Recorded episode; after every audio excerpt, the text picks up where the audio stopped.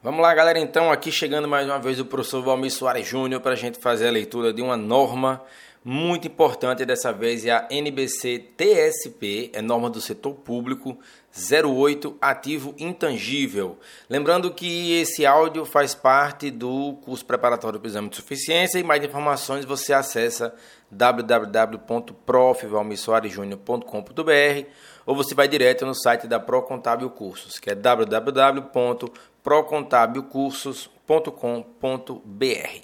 Então vamos lá, vamos começar. Você está com o seu, seu, resumo da norma em mãos aí, já me acompanha. Se não, adquire o curso para ter esse resumo em mãos, além do áudio aqui, é claro.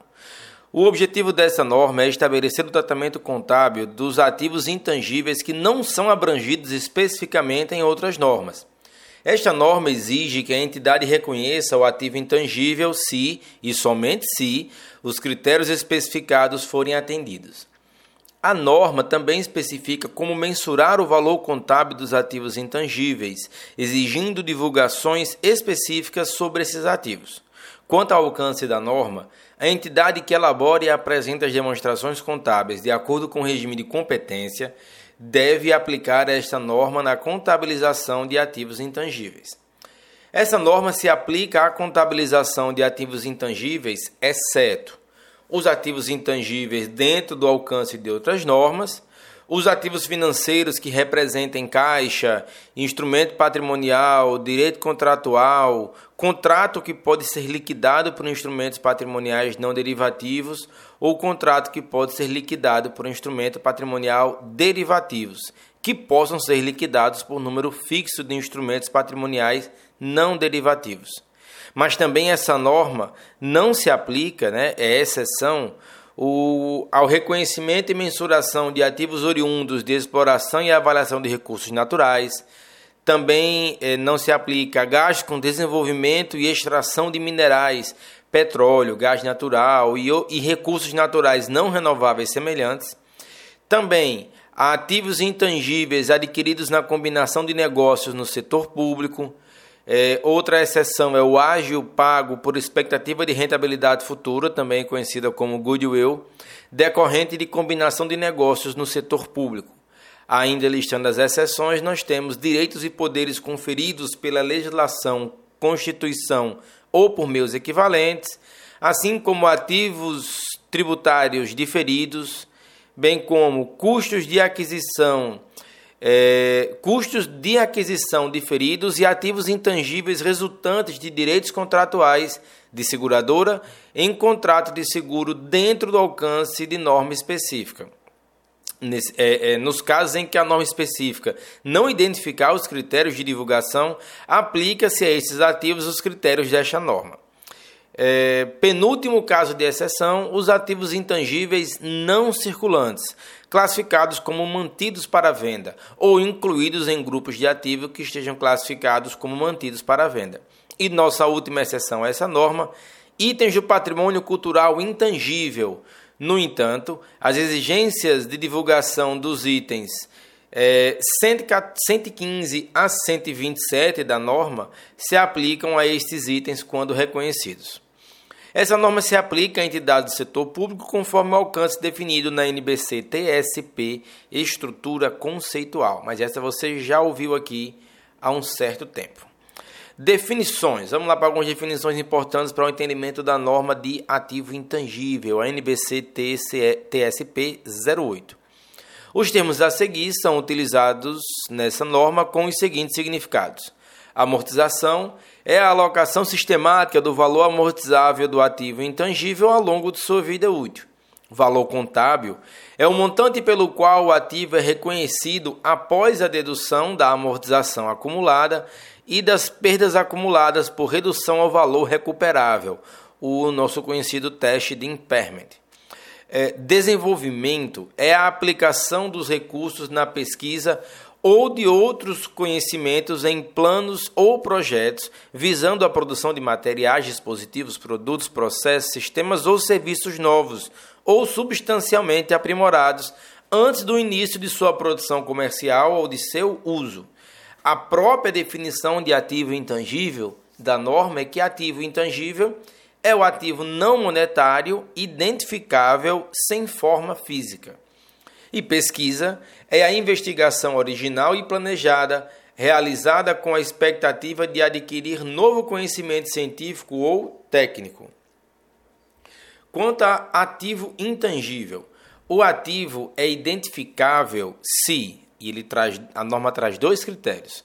Primeiro, for provável, for separável, perdão, ou seja, puder ser separado da entidade e vendido, transferido, licenciado, alugado ou trocado, individualmente ou junto a um contrato, ativo ou passivo relacionado, independentemente da intenção de uso pela entidade, ou resultar de acordos vinculantes, incluindo direitos contratuais e outros direitos legais, independentemente de tais direitos serem transferíveis ou separáveis da entidade ou de outros direitos e obrigações. Então, aqui são dois casos que classificam o ativo como identificável. Quanto a reconhecimento e mensuração, o reconhecimento de item como ativo intangível exige que a entidade demonstre que ele atende à definição, a própria definição de ativo intangível, bem como os critérios de reconhecimento. É, essa exigência aplica-se aos custos mensurados no reconhecimento. O custo para adquirir em transação com contraprestação ou para gerar internamente um ativo intangível, ou o valor justo de um ativo intangível adquirido por meio de transação sem contraprestação, e aos custos incorridos posteriormente para acrescentar algo, substituir parte ou recolocá-lo em condições de uso. O ativo intangível deve ser reconhecido se e somente se for provável que os benefícios econômicos futuros ou potencial de serviços esperados atribuíveis ao ativo serão gerados em favor da entidade e, letra B, o custo ou valor justo do ativo puder ser mensurado confiavelmente. A entidade deve avaliar a probabilidade dos benefícios econômicos futuros ou o potencial de serviços esperados, utilizando premissas razoáveis e comprováveis que representem a melhor estimativa da administração em relação ao conjunto de condições econômicas que existirão durante a vida útil do ativo. O ativo intangível deve ser reconhecido inicialmente ao custo, de acordo com os itens 32 a 43 dessa norma. Quando o ativo intangível é adquirido por meio de transação sem contraprestação, seu custo inicial na data de aquisição deve ser mensurado pelo valor justo. Gasto subsequente é gasto subsequente à aquisição de projeto de pesquisa e desenvolvimento em andamento.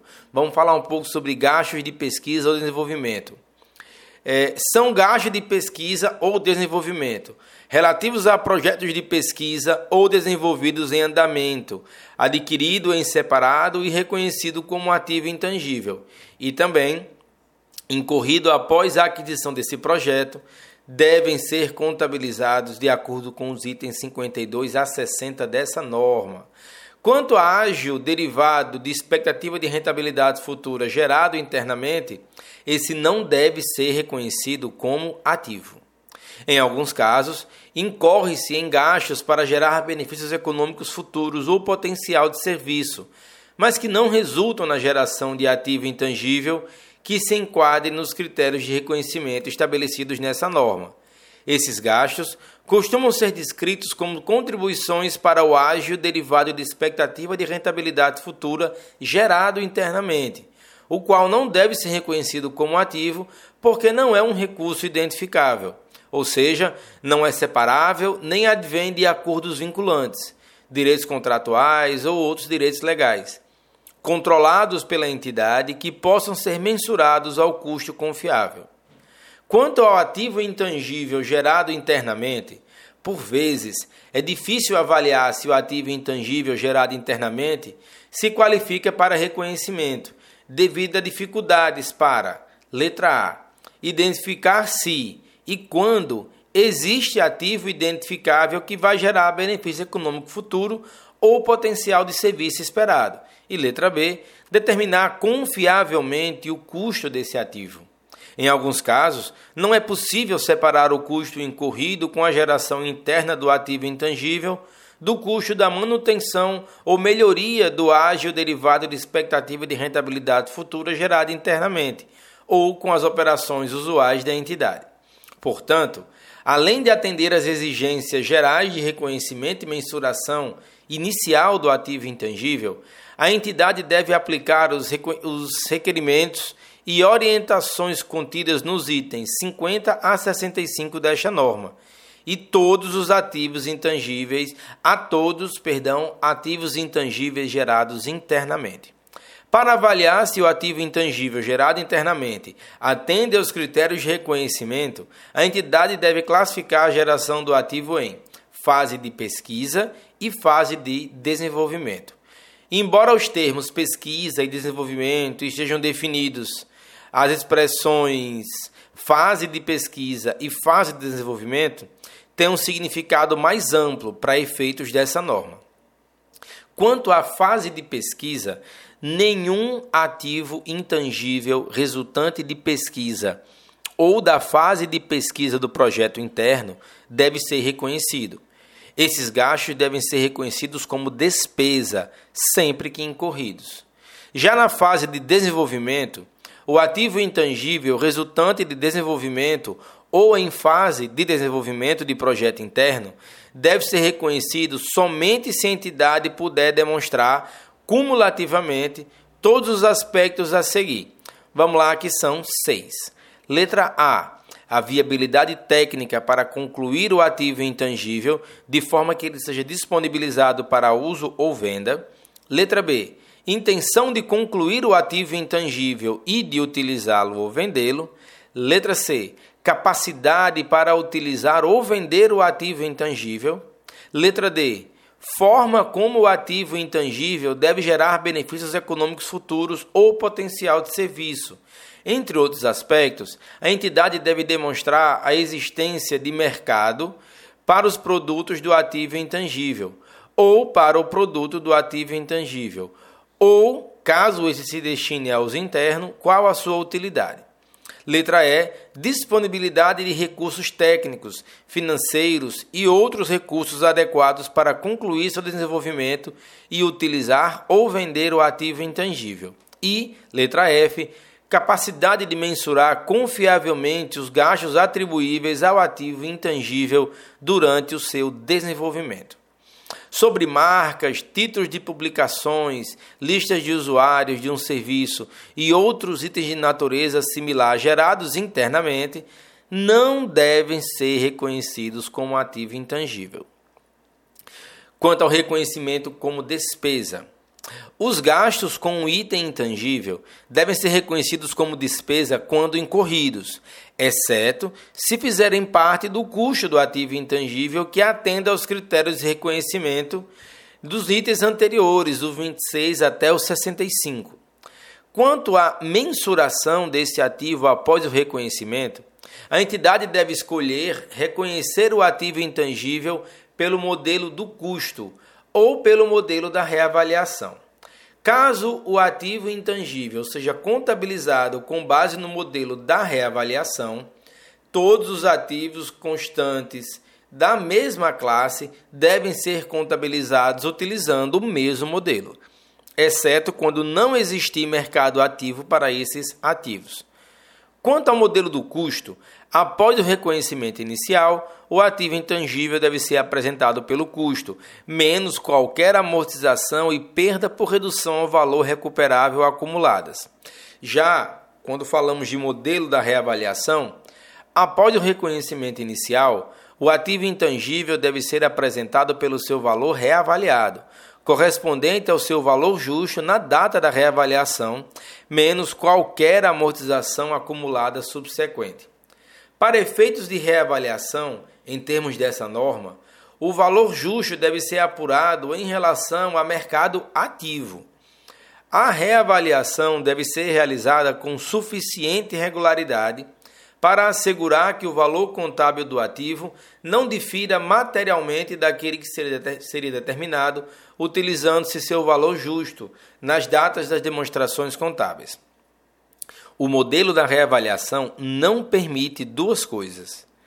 Primeiro, a reavaliação de ativos, de ativos intangíveis que não tenham sido previamente reconhecidos como ativos, ou, letra B, o reconhecimento inicial de ativo intangível a valores diferentes do custo.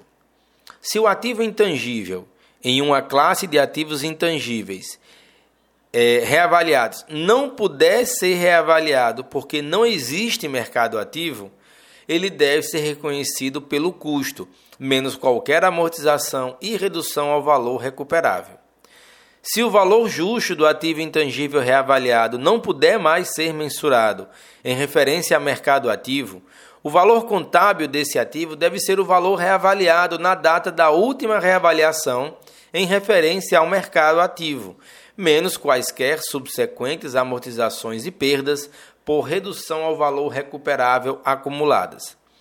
Se o valor contábil do ativo intangível aumentar em virtude de reavaliação, esse aumento deve ser contabilizado diretamente à conta de reservas de reavaliação. No entanto, o aumento deve ser reconhecido no resultado do período, quando se tratar de reversão de decréscimo de reavaliação do mesmo ativo anteriormente reconhecido no resultado do período. Aqui eu abro um parêntese, é uma reversão da, da, do reconhecimento da perda. Uma vez que reconhece a perda, se houver reavaliação, vai para resultado. Se houve a, a superavaliação, se houve o acréscimo sem prévia perda, vai para reservas de reavaliação. Se o valor contábil do ativo intangível diminuir em virtude de sua reavaliação, essa diminuição deve ser reconhecida no resultado do período. No entanto, a diminuição do ativo intangível deve ser contabilizada diretamente no patrimônio líquido, até o limite do saldo credor da conta reserva de reavaliação referente a esse ativo. A redução reconhecida diretamente no patrimônio líquido reduz seu montante acumulado mediante débito na conta de reservas de reavaliação. Quanto à vida útil, a entidade deve avaliar se a vida útil do ativo intangível é definida ou indefinida, e, no primeiro caso, a duração ou o volume de produção em unidades similares que formam essa vida útil. A entidade deve atribuir vida útil indefinida ao ativo intangível quando, com base na análise de todos os fatores relevantes, não existir limite previsível para o período durante o qual o ativo vai gerar fluxo de caixa líquidos positivos ou fornecer potencial de serviços para a entidade. A vida útil do ativo intangível resultante de acordos vinculantes, incluindo direitos contratuais ou outros direitos legais, não deve exceder a vigência desses direitos, mas pode ser menor, dependendo do período durante o qual a entidade espera utilizar o ativo. Caso esses acordos vinculantes sejam outorgados por prazo limitado renovável, a vida útil do ativo intangível só deve incluir o prazo de renovação se existirem evidências que suportem a renovação pela entidade sem custo significativo. Quanto ao ativo intangível com vida útil definida, período e método de amortização é o nosso tema do momento. O valor amortizável do ativo intangível com vida útil definida deve ser alocado de forma sistemática ao longo de sua vida útil. A amortização deve ser iniciada a partir do momento em que o ativo estiver disponível para uso, ou seja, quando se encontrar no local e em condições necessárias para que possa funcionar da maneira pretendida pela administração. A, amortização deve cessar na data que o ativo é classificado como mantido para venda ou incluído no grupo de ativos classificados como mantidos para venda, ou na data em que ele é desreconhecido, o que ocorrer primeiro. O método de amortização utilizado deve refletir benefícios deve refletir o padrão de consumo previsto pela entidade dos benefícios econômicos futuros ou potencial de serviço. Perdão. Se não for provável determinar confiavelmente esse padrão, deve ser utilizado o método linear. O encargo de amortização para cada período deve ser reconhecido no resultado do período, a não ser que esta ou outra NBC-TSP permita ou exija a sua inclusão no valor contábil de outro ativo. Quanto a valor residual, deve-se presumir que o valor residual do ativo intangível com vida útil definida é zero, a não ser que, letra A, haja compromisso de terceiros para comprar o ativo ao final de sua vida útil, ou letra B, exista um mercado ativo para ele. E, primeiro, o valor residual possa ser determinado em relação a esse mercado. E, segundo, seja provável que esse mercado continuará a existir ao final da vida útil do ativo. Quanto à revisão do período e do método de amortização, o período e o método de amortização do ativo intangível com vida útil definida devem ser revisados pelo menos ao final de cada exercício Caso a vida útil prevista do ativo seja diferente das estimativas anteriores, o prazo de amortização deve ser devidamente alterado. Se houver alteração no, no, padrão de consumo previsto dos benefícios econômicos futuros ou potencial de serviço atrelado ao ativo, o método de amortização deve ser alterado para refletir essa mudança. Tais mudanças devem ser registradas como mudanças nas estimativas contábeis. Quanto a ativo intangível com vida útil indefinida, por óbvio, o ativo intangível com vida útil indefinida não deve ser amortizado. Sobre a revisão de vida útil, a vida útil de ativo intangível que não é amortizado deve ser revisada a cada exercício, para determinar se eventos e circunstâncias continuam a fundamentar a avaliação de sua vida útil indefinida. Caso, caso contrário, a mudança na avaliação de vida útil de indefinida para definida deve ser contabilizada como mudança de estimativa contábil. Quanto à recuperação do valor contábil e perda de, por redução ao valor recuperável. Baixa e alienação. O ativo intangível deve ser desreconhecido. Letra A por ocasião de sua alienação, incluindo a alienação por meio de transação sem contraprestação. E letra B, quando não há expectativa de benefícios econômicos futuros ou potencial de serviço com sua utilização ou alienação. Os ganhos ou as perdas decorrentes do desreconhecimento de ativo intangível devem ser determinados pela diferença entre o valor líquido da alienação, se houver, e o valor contábil do ativo. Esses ganhos ou perdas devem ser reconhecidos no resultado do período quando o ativo é desreconhecido, exceto se outra norma dispuser em contrário. Quanto à divulgação, a entidade deve divulgar as seguintes informações para cada classe de ativos intangíveis, fazendo uma distinção entre eles, entre os que forem gerados internamente e os outros ativos intangíveis. Letra A se a vida útil é indefinida ou definida, e, se definida, o prazo de sua vida útil ou a taxa de amortização utilizada. Letra B. Os métodos de amortização utilizados para ativos intangíveis com vida útil definida. Letra C. O valor contábil bruto e eventual amortização acumulada, mais as perdas acumuladas por redução ao valor recuperável no início e no final do período.